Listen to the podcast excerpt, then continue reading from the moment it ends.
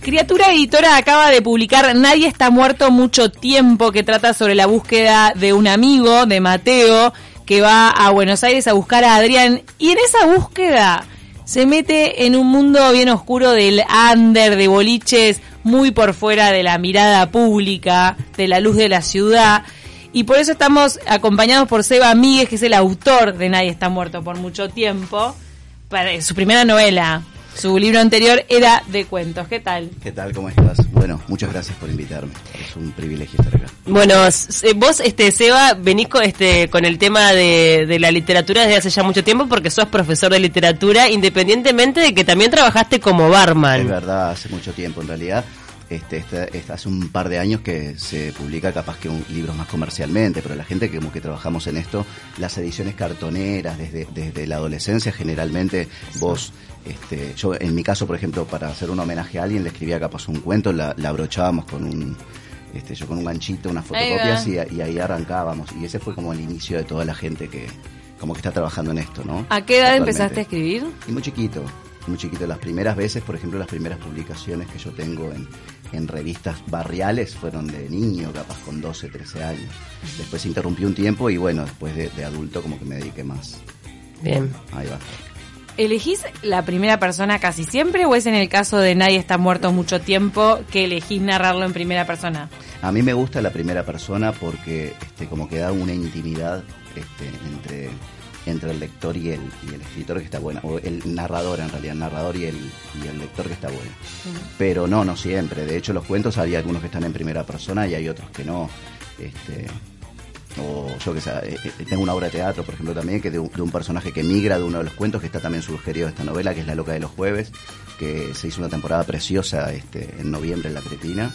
Y bueno, de ahí no, no narro en primera persona. Claro. Bien no es una narración, pero digo, me separo de esa primera persona para, para otras construcciones artísticas. ¿Y qué tan inspirado estás en la vida real? Porque bueno, esto se da también en Buenos Aires, sabemos que vos viviste un tiempo mm. allá, obviamente que tenés que tener un conocimiento un poco de Ahí lo va. que es esta movida under. Sí, lo que pasa en realidad en, en, cuanto a la vinculación con la vida real es que yo eh, generalmente trabajo como, escribo como homenajes. Entonces, si bien no esto es ficción y no, no pasaba específicamente lo que dice este en este libro, todos estos personajes existieron de una manera o de otra manera. En Entonces, un momento te los cruzaste. Claro, me los crucé y los conocí y bueno, y tenía ganas de contar sobre ellos.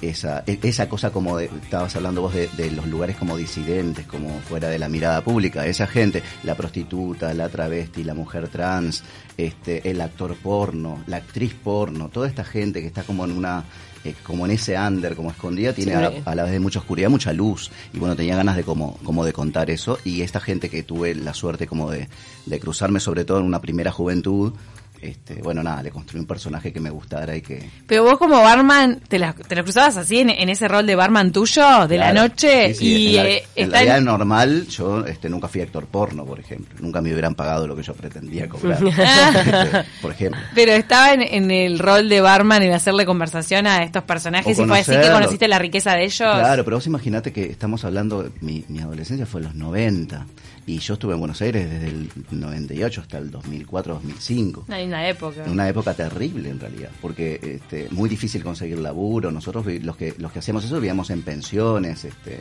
ah, era difícil conseguir laburo en los 90. Y, no, es fines de los 90 sobre ah, fines todo. De los 90, y el 2000, sí, antes de la crisis. Claro, la, la pre-crisis sí, la crisis. Después de la crisis fue uh. terrible, fue cromañón, o sea se dio una, una, una seguidilla de sí. cosas que de hecho se cuenta en este libro, que es lo que le pasa a esos personajes durante todo ese proceso, sobre todo en Buenos Aires, ¿no?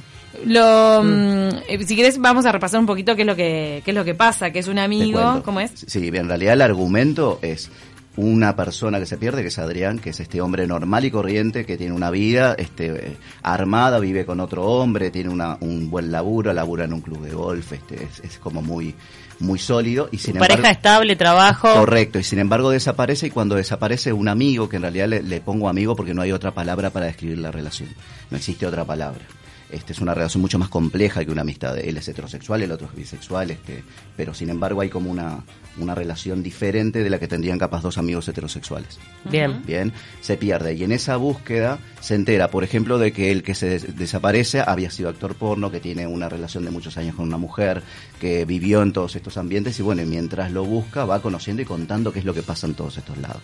Y bueno, el, el, el la gran duda son es como ¿qué, dónde está Adrián porque desapareció hace un año nadie sabe nada de él y cuando empiezan es como cada vez más sordido más sordido más sordido y bueno Mm. qué pasó con él Al momento de escribir, vos ya tenés eh, en tu cabeza todo el relato y el final, o lo vas dejando fluir a medida que van apareciendo las palabras. Yo creo que lo más importante para escribir como, como una sugerencia es la estructura. Uno tiene que tener muy clara cuál es la estructura. Este, qué es lo que pasa, la historia. Y después, claro, que van a surgir cosas dif- diferentes. Aparte, en el proceso de edición yo tuve mucha suerte con Criatura. Trabajo con Julio Ortiz, que me dijeron en algún momento que es una de las mejores editoras del país, que es una, este, una grosa. Vos te imaginás una editora y decís una señora mayor, capaz, este, muy intelectual y sin embargo es una, es una mujer joven, espléndida, así como ustedes, con esa, como con esa onda onda linda este, para trabajar, muy sólida y que hemos construido la mejor historia posible de todas esas que tenía como para, para compartir. Tú- Pero hay un trabajo de ella muy importante. Tus ficciones no solamente llegaron a Uruguay, digamos, sino que también publicaste en el exterior. Eh, yo tengo publicaciones en Argentina, tengo algún par de cuentos en México, sí tengo, por suerte. Este, sé- la criatura llevó los libros a México, a Buenos Aires, creo que a Chile también. Este, sí, por Y bueno, ¿y qué expectativas tenés con este nuevo libro, con esta primera novela? Esta primera novela está funcionando fenómeno, se está vendiendo muy bien, ha, ha tenido este como, como- he tenido como una respuesta muy linda, hemos hecho aparte una como un trabajo de promoción en, en- en- conversando con ustedes, por ejemplo, con otros colegas, con otra con otra gente y está funcionando muy bien. Y Este espe- tema de la búsqueda atrapa. Claro, Claro. Es, como, es como el, el, el objetivo. Está Suspenso la- también un poco. el suspenso y aparte también a lo largo del, del camino, el- la duda no es solamente dónde está Adrián, sino quién es Adrián. ¿Cómo es posible que vos tengas, un- es como que pase con ustedes, Un ustedes se conocen y de repente desapareces y cuando te encontrás de nuevo o, o- o empezás a buscarte te das cuenta que es una persona completamente diferente. Este, entonces después la duda no es solamente dónde está Adrián, es quién es Adrián y cuál es la relación que tienen ellos, por qué se fue a buscarlo. Claro. ¿No? Igual este, lo que me- a mí siempre me resulta interesante en este tipo de personajes es mostrar su humanidad, ¿no? Claro. Mostrar a las personas que no son ni buenas ni malas ni y con digo, cosas muy terribles porque eh, ustedes estaban, hablando, estaban también. hablando hace un ratito de, de, de lo- las situaciones de violencia este libro está lleno de situaciones de violencia este de violencia muy explícita aparte este de violencia de varones a mujeres de mujeres a varones autoviolencia, por ¿no? supuesto, hay como mucho, este, hay mucha violencia, mucho sexo, tiene que ver bien con la humanidad. En realidad yo creo que no hay ninguno de nosotros que pueda decir soy rigurosamente bueno para siempre o rigurosamente malo Claro, para es lo siempre. que te Correcto. digo. Por lo Claro. general el humano tiene este claros oscuros así constantes. Claro, acá lo que se busca es mostrar muy explícitamente esos claros oscuros. Si bien es verdad que todos tenemos, es muy difícil que vos, vos conozcas a una persona y que sea un asesino, ponele. Claro. Bueno, pero puede pasar. Podría pasar, podría claro, pasar. A una amiga como- le pasó que el tío resultó ser un secuestrador. Mirá. Qué horror igual. Un tío segundo. Sí, sí, yo también conozco a una, una amiga que el tío con el que vivía, eh, bueno, era narcotraficante, ella no lo sabía, terminó preso, ponele, cosas Pasa así la decís, vida. Pasa, ese pasa tipo de cosas mucho. que pasan. Es cierto. ¿Cómo es lo de cosas que supera la ficción? La realidad supera la ficción. La realidad supera la ficción. ¿Qué escritores uruguayos te marcaron? Escritores uruguayos, bueno, Neti, me gusta mucho Neti, este, me gusta Felipe Poleri. Y después de los contemporáneos hay un montón de gente haciendo cosas preciosas. Sí, Este, estamos en un muy buen momento, me Ah, parece. eh, me parece que sí, fue como, hay como un boom que hay que cuidar, este, un- una, una explosión cultural que es una- un golazo. Este, está Arenas, está este, Eloski, que está levantando con este, El Camino de los Perros, poesía de todo un montón de gente, de, de jovencitos de liceo, de todo el país.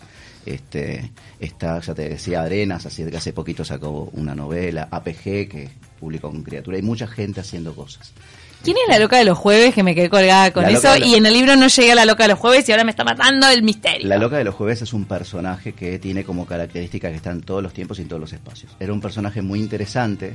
Este, en uno de los cuentos que se llama Piedad para enseñarnos, que es la historia de una mujer trans, empieza diciendo este, algo así como iluminado por un fogonazo clarividente, Plinio, cuando todavía se llamaba Plinio, decretó que con Oscar se iban a morir juntos. Fue el día que le robaron los laureles a la loca de los jueves. Y ese, ese, ese mm, personaje, la loca de los jueves, que está mencionado ahí, se cuenta que es una persona que va todos los, los viernes, los jueves, perdón, a los barrios con laurel y que ese laurel tiene como alguna propiedad mágica y canta tango ella. Este, aparece ahí, aparece en un cuento que se llama Harapos de Plomo Negro, que salió en una revista de la Facultad de Humanidades. se va repitiendo. O sea que es un personaje que está eh, presente en todas tus obras, o casi Exacto. todas. En realidad a mí me gusta mucho eso de construir universos, ¿no? Mm. De, que- de hecho, el narrador de esta, el narrador no, el narrador de La raíz de la furia, que es el primer cuento, es el que se pierde en este libro. En realidad está todo como vinculado. La loca de los jueves es un personaje de ahí. Y bueno, me pareció que era un personaje muy interesante y le construí una historia que la llevó Sebastián Cardoso con Adriano Rey, Toja y un elenco tremendo. Y, y le fue precioso y se va a reestrenar ahora seguramente este año. Qué bueno. Nadie está muerto mucho tiempo ¿Por qué ese nombre? Como para ir cerrando. Nadie está muerto mucho tiempo. Es una frase, porque uno de los personajes también preciosos que hay ahí es Alejandra de los Ángeles, que es una mujer este, con la que Adrián engaña a, su compañero de muchos años.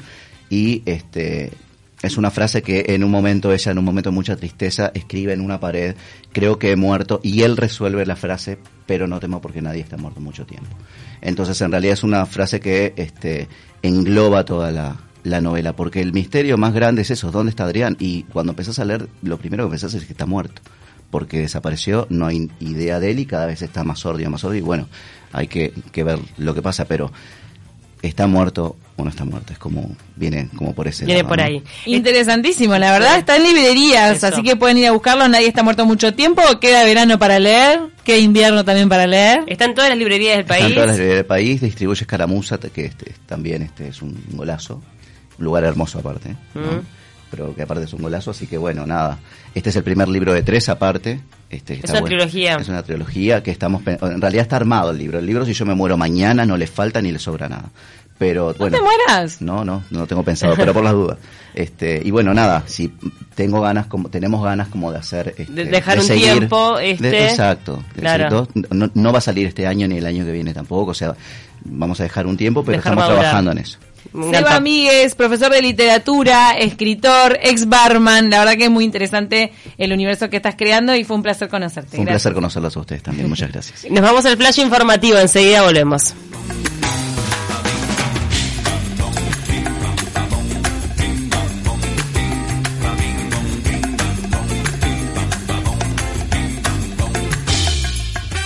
Verano 970 Universal.